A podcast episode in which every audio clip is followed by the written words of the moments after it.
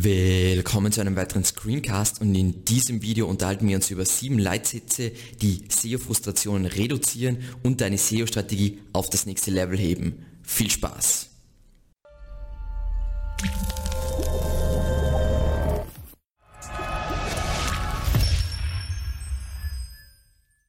Heute unterhalten wir uns also über sieben Leitsätze, die dein Leben als SEO einfacher machen sollen. Und unser erster Leitsatz ist, jede Nische, jedes Keyword hat seine eigene Gewichtungsverteilung an Ranking-Faktoren.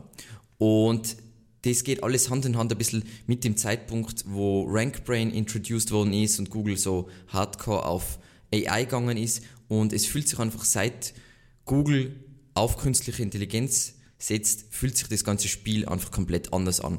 Und ein gutes Beispiel dafür ist ähm, eine Studie, beziehungsweise das war eigentlich ein Wettbewerb, die meisten kennen es eh schon, ähm, von einem SEO, der ihm zeigen wollte, dass die Ranking-Faktoren in jeder Nische unterschiedlich sein und dass der, der, Algorithmus absolut nicht perfekt ist und alles ganzheitlich betrachtet und so weiter. Und worum es da geht, ist, er hat eine Webseite für Schönheitschirurgie, hat er gerankt mit diesem Lorem Ipsum Schnickschnack-Text aus WordPress. Und was er gewissermaßen in diesem Artikel, der hier ist, ähm, erklärt, ist, es geht jetzt nicht darum, hahaha, ich kann Google austricksen das ist alles voll super, sondern wie fokussiert Google ähm, auf gewisse Ranking-Faktoren in unterschiedliche Nischen achtet. Das heißt, wie sein Ansatz, und das sollte der Ansatz von jedem SEO sein, ist, er schaut sich an, was haben die Top-Ergebnisse gemeinsam. In dem Fall sagt er jetzt so, hey, ähm, es ranken hauptsächlich Unterseiten, nicht Startseiten und äh, Seiten, die was ähm, optimierte Google My Business Profile gehabt haben mit vielen Bewertungen, haben besser gerankt. Daraufhin hat er dann die Strategie, seine individuelle SEO-Strategie abgeleitet und gezeigt, dass in diesem Fall Google überhaupt eigentlich gar nicht auf die Qualität vom Content achtet, also wirklich null, sondern eben nur, dass diese Sachen passen eben. Da sagt eh, du brauchst einen Google My Business Account, du brauchst strukturierte Daten, die wieder auf das Lokale fokussieren und wir optimieren innere Seiten, also Unterseiten und nicht die Startseite. Und vereinfacht ausgedrückt, auf was es rausläuft. Und das ist jetzt wirklich, sind einfach Beispiele, das ist jetzt nicht, das ist jetzt nicht SEO-Knowledge. Beispiel, wenn ich jetzt eine medizinische Webseite habe, ähm, dann kann es sein, dass ich zum Beispiel feststelle, dass all meine Top-Konkurrenten haben hochwertige Back Backlinks, dann sollte meine Strategie natürlich nicht was anderes sein, sondern dann brauche ich hochwertige Backlinks, um zu ranken. Oder ähm, in einer anderen Nische, sagen wir mal, es ist ein Zahnarzt und ich sehe, all meine Zahnarztkonkurrenten haben perfekt optimierte Google-Snippets, also Title Text und Meta-Descriptions, dann sollte ich versuchen, das nachzubauen. Oder meine Top-Konkurrenz, ich bin ein Dachdecker und alle haben super schön optimierte Google My Business Profile und voll viele Bewertungen, dann sollte ich dort ansetzen, anstatt dass ich irgendwas frei erfinde und sage so, SEO nach dem klassischen Schema, ich baue aber solche Backlinks auf und ich mache das. Nein, schaut euch die Top-Ergebnisse an und dann achtet auf die Gemeinsamkeiten, also was sind so Sachen, die herausstechen, auf was die vorrangig Wert legen und dann baue ich das Ganze nach. Deswegen eben der allererste Schritt, wenn ihr eine SEO-Kampagne startet und wie wir eine SEO-Kampagne starten, ist, wir stellen uns die Frage, was funktioniert in dieser Nische für die Main Keywords. Und da schauen wir uns wirklich die SERPs an, was haben jetzt die Top 3 so gemeinsam und daraufhin leiten wir die SEO-Strategie ab. Deswegen, was das Schwachsinnigste ist, als Agentur jetzt zum Beispiel, ist, du sagst, hey, wir machen 10 Artikel und dann bauen wir 5 Backlinks auf und das funktioniert für jeden Kunden, weil es einfach nicht so ist. Deswegen ist es auch voll schwierig, so pauschale SEO-Tipps zu geben. Passt. Dann unser nächster Leitsatz ist, wenn du ein vergleichbares Level an Autorität hast mit der Top-Konkurrenz, bringen Content und User Experience äh, Optimierung am meisten. Kurz, um wieder in die Vergangenheit zu schauen, eben der Einfluss von Backlinks hat sich über die Jahre stark verändert. Ähm, der Algorithmus von Google ist viel, viel, hat eine viel bessere Balance, wenn man jetzt in Spiele, Vote äh, sprechen.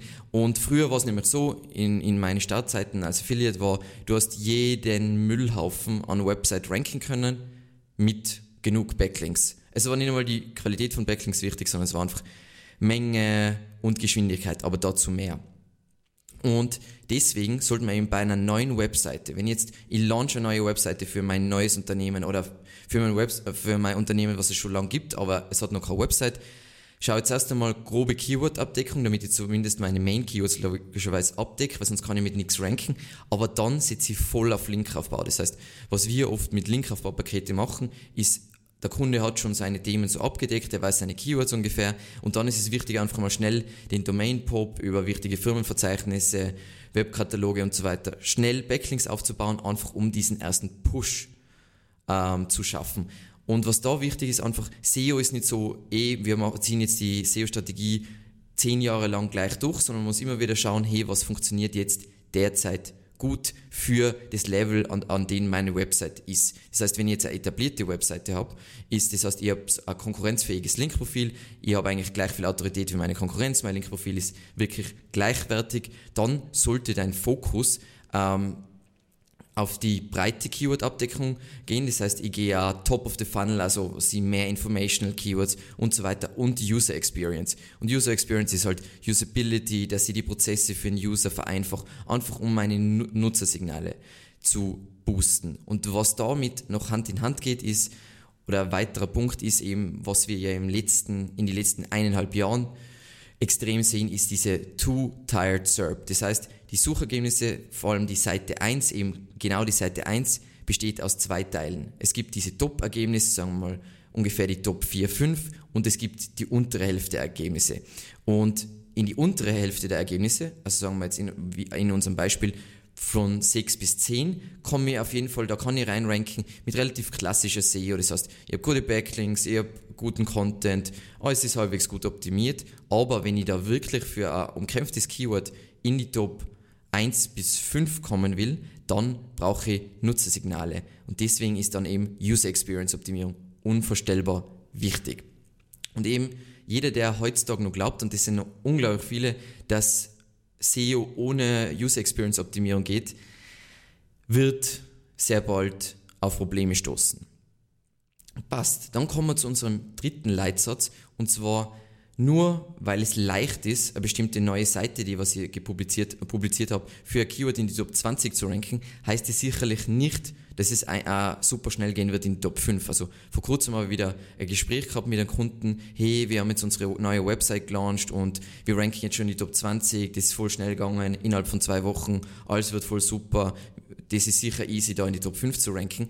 Aber so funktioniert es nun einmal nicht. Und jetzt schauen wir uns ein cooles Beispiel dazu an, nämlich das Keyword Einladungskarten. Hat in Deutschland 71.000 Search Volume, ist natürlich extrem umkämpft dementsprechend. Man sieht es eh, Cost per Klick bei Ahrefs 4 Dollar, das heißt, da ist richtig Kohle dahinter. Und jetzt schauen wir uns als erstes einmal an, die, einfach die Top 5 Ergebnisse.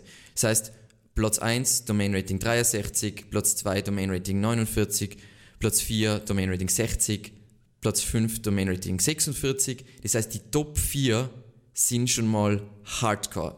Das ist so, es ist jetzt nicht für eine neue Seite, Domain Rating 46 ist hart.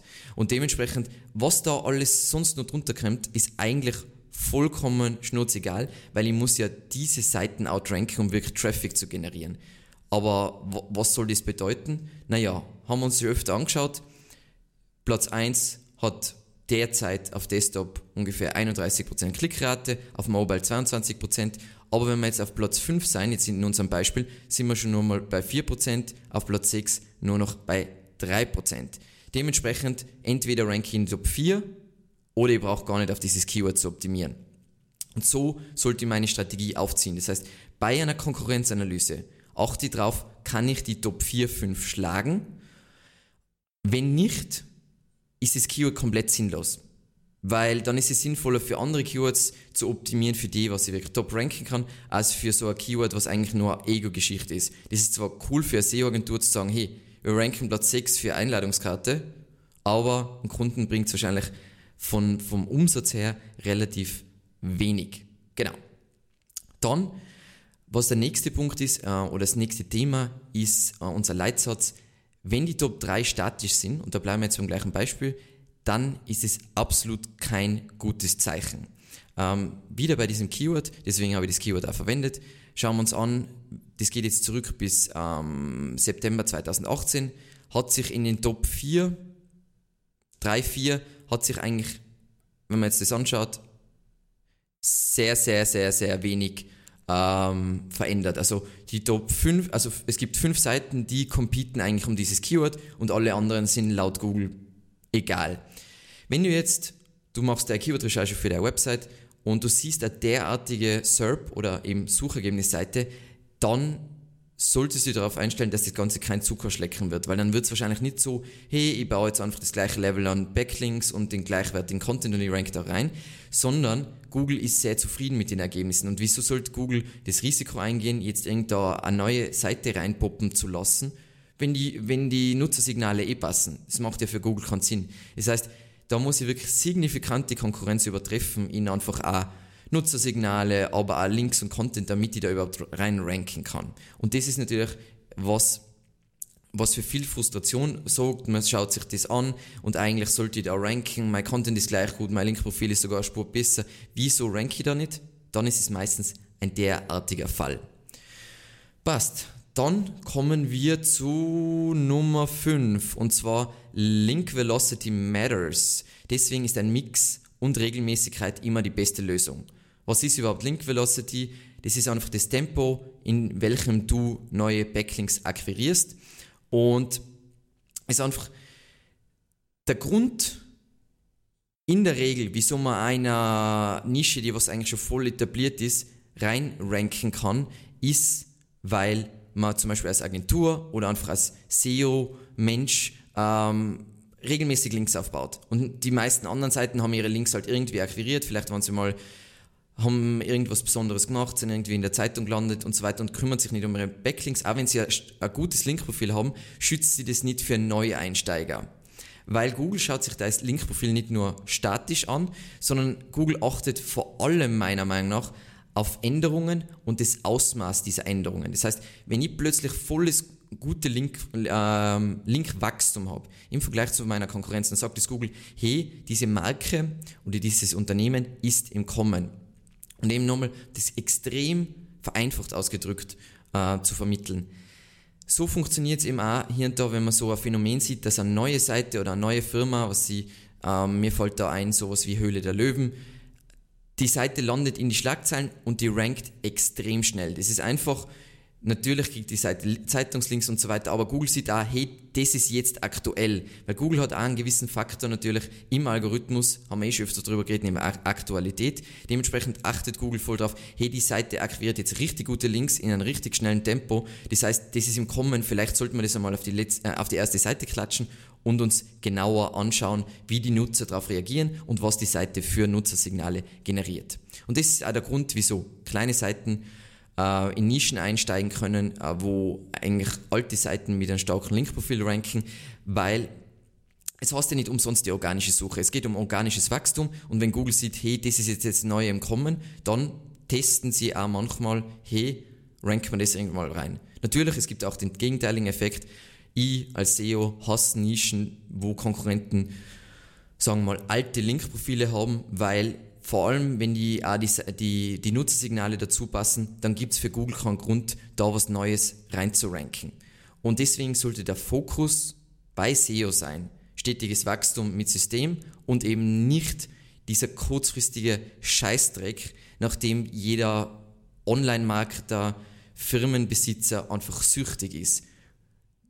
Wie gesagt, Search Traffic ist eigentlich der geilste Channel, wenn du Geduld hast und bereit bist dazu zu sticken. Wenn du nicht bereit bist dazu zu sticken, wirst du es in Zukunft generell sehr schwierig haben im Leben, aber ähm, auch dein SEO wird nicht besonders gut funktionieren.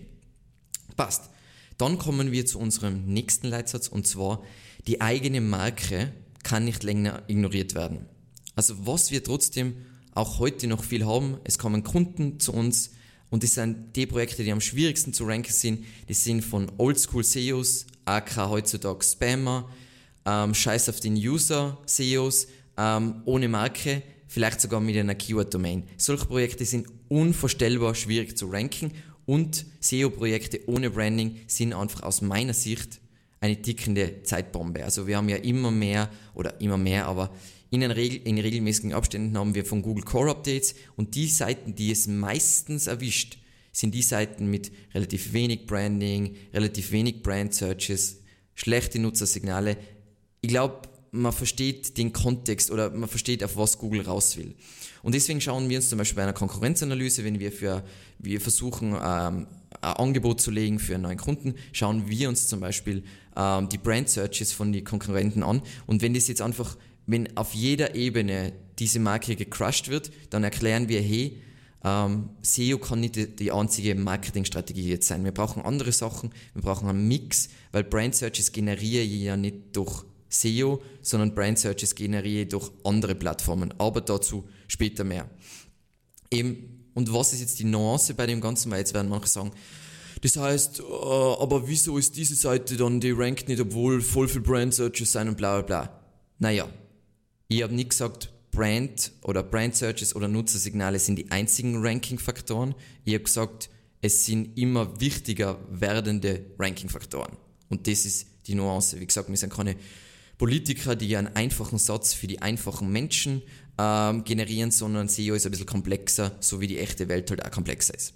Passt. Und dann kommen wir kurz noch zu einem Punkt, ähm, was Google einfach schon in 2008 gesagt hat. Und wenn Google was in 2008 sagt, könnt ihr euch vorstellen, dass sie jetzt schon viel weiter sein.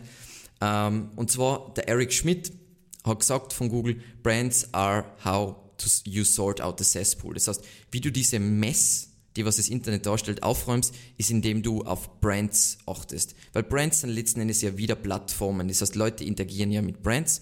Und da gibt's ein Lieblingsquote äh, von mir, von Dejan SEO. Ähm, der heißt eigentlich Dejan Petrovic, so heißt er.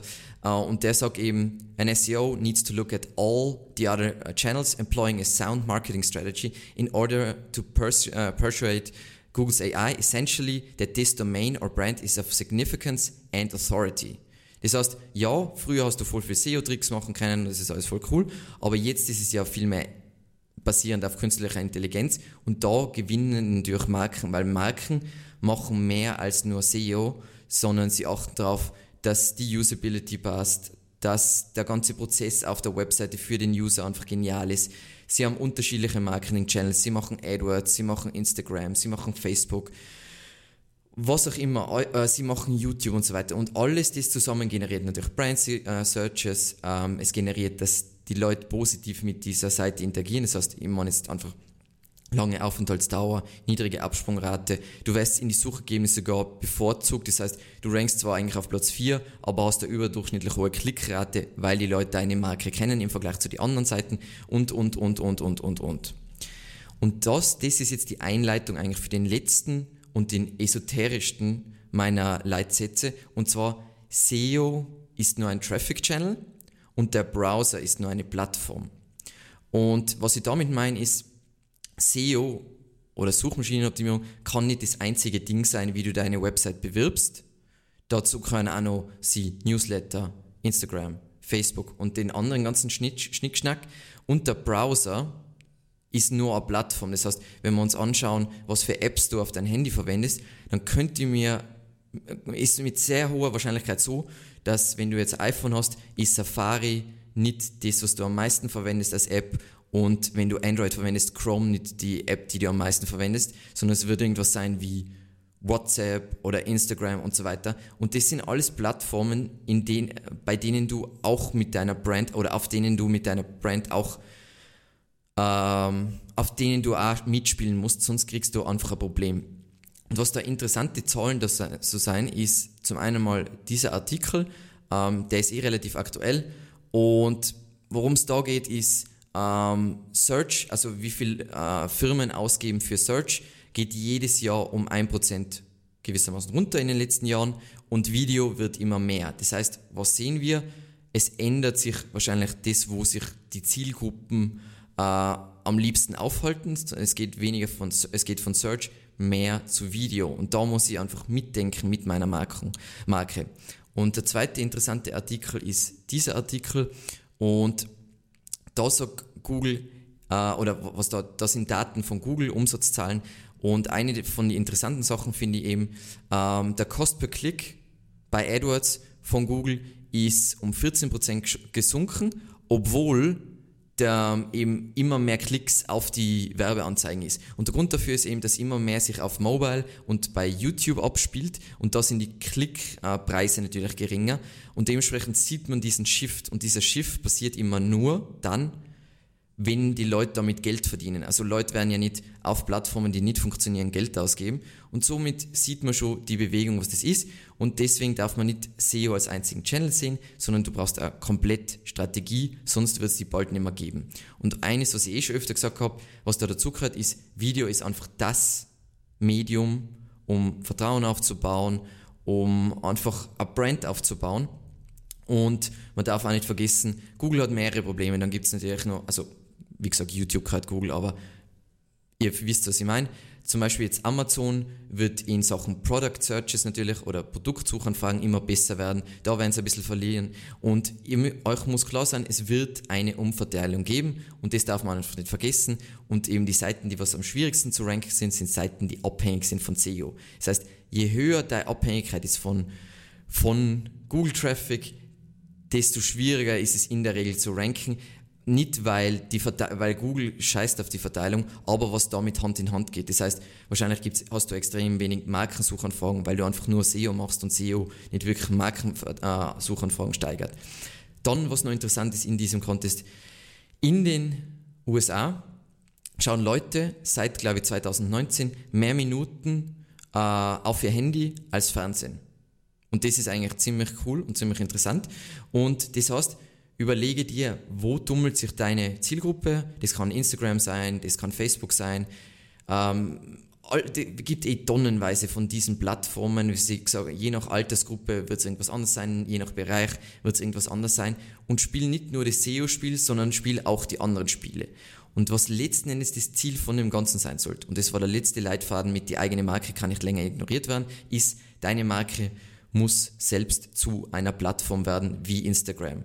Jetzt vielleicht nicht in der gleichen Größenordnung, aber in deiner Nische soll deine Marke das Ding sein, wo die Leute, wenn sie sich informieren wollen zu dem Thema, wenn sie was kaufen wollen zu diesem Thema, dann gehen sie auf deine Website. Egal, ob das ein Affiliate-Projekt ist oder eigene äh, ähm, eine Firma, das sollte das Ziel sein. Das Ziel sollte sein, dass wenn jemand an SEO denkt, dann denkt er an Evergreen Media und bildet sich dort weiter. Und das ist, wie man über das Ganze, und das sind auch die Projekte, die am leichtesten zu ranken sind. Ich weiß, das war diesmal ein bisschen mehr auf Mindset und sicher eher für Fortgeschrittene. Ähm, ich hoffe, es hat euch trotzdem gefallen. Ich freue mich wahnsinnig über Kommentare und Feedback zu dem Ganzen. Ähm, bitte unbedingt den Channel abonnieren, falls du es noch nicht erledigt hast. Und wie immer der Hinweis, wir haben ein Newsletter, ähm, wirklich nur ein Content-Newsletter, also keine Werbung. Da informieren wir über neue Videos, neue Artikel auf unserer Website, neue Gastartikel und so weiter und so weiter. Also eigentlich ziemlich spannend. Und ansonsten bis zum nächsten Mal und vielen Dank fürs Zuschauen. Ciao.